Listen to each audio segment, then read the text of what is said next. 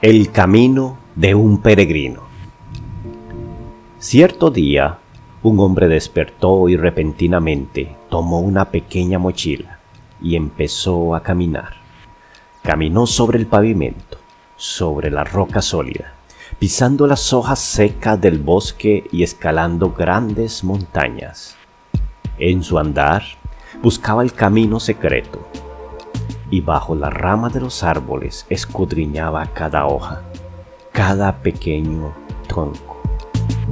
Su mirada en tarde de verano se fundía con el horizonte. Cada noche buscaba en las playas de su camino. En los amaneceres escuchaba atentamente el canto de las aves y trataba de entender su mensaje, de encontrar la senda. Había recorrido muchos senderos, carreteras y callejones. Había buscado en cada espacio y rincón, pero no logró hallar.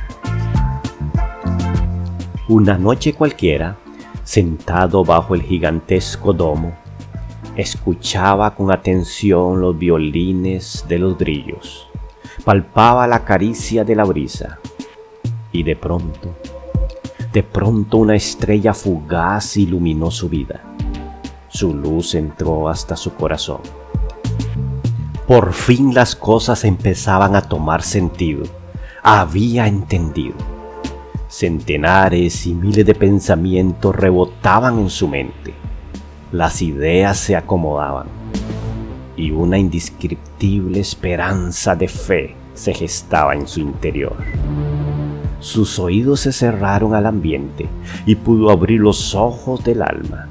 Encontró contento en su espíritu y pudo sentir el abrazo del que estaba a su lado. Ahí se dio cuenta que nunca caminó solo, que jamás habló a solas. Se dio cuenta que cada hoja, bosque, riachuelo y canto de las aves le estuvieron hablando. Sorprendido, cayó de rodillas. Recordó aquella tarde de verano donde contempló el majestuoso ocaso en la costa y cómo pequeños cangrejos y otras criaturas buscaban refugio en la arena. ¿Quién los alimentaba? ¿Por qué las aves no dejan de cantar? ¿Quién dio el curso a los ríos? ¿Quién pone los límites de los mares?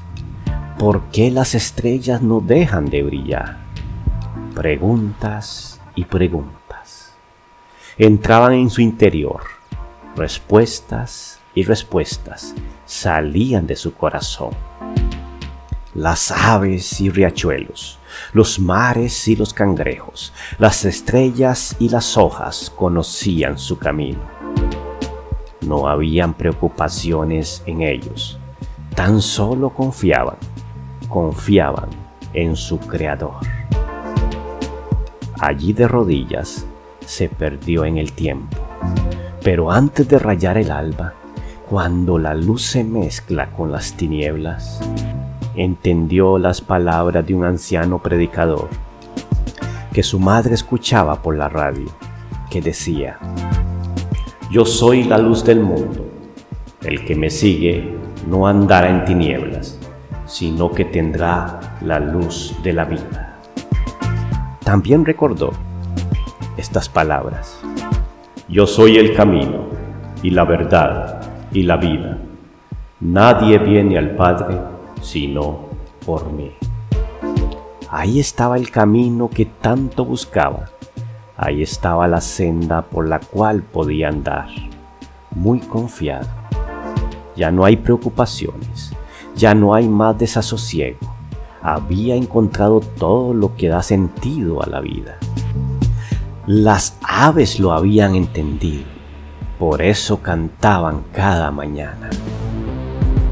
Mirad las aves del cielo, que no siembran ni ciegan, ni recogen en graneros, y sin embargo vuestro Padre Celestial las alimenta.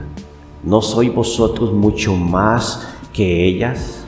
¿Y quién de vosotros, por ansioso que esté, puede añadir una hora al curso de su vida? Y por la ropa, ¿por qué os preocupáis? Observad cómo crecen los lirios del campo. No trabajan, ni hilan. Pero os digo que ni Salomón en toda su gloria se vistió como uno de estos. Y si Dios viste así la hierba del campo, que hoy es y mañana es echada al horno, ¿no hará mucho más por vosotros, hombres de poca fe? Por tanto, no os preocupéis diciendo, ¿qué comeremos? ¿O qué beberemos? ¿O con qué nos vestiremos? Porque los gentiles buscan ansiosamente todas estas cosas que vuestro Padre Celestial sabe que necesitáis de todas ellas. Pero buscad primeramente el reino de Dios y su justicia, y todas estas cosas os serán añadidas. Perplejo, aquel caminante sentía, sentía que todas estas palabras cobraban vida en su interior. Su rostro resplandeció como el nuevo amanecer. Era un nuevo nacimiento. De cierto, de cierto te digo, que el que no naciere del agua y del espíritu no puede entrar en el reino de Dios. El que cree en mí, como ha dicho la escritura, de lo más profundo de su ser brotarán ríos de agua viva. Fue una experiencia maravillosa.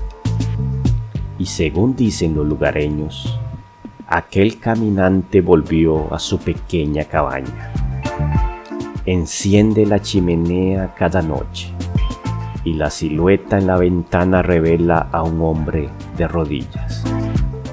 Su mochila quedó olvidada en el camino del bosque. Ahí yace como oscuros recuerdos de una vida sin sentido. Se confunde con el follaje, se descompone con la lluvia y desaparece cual carga indeseable.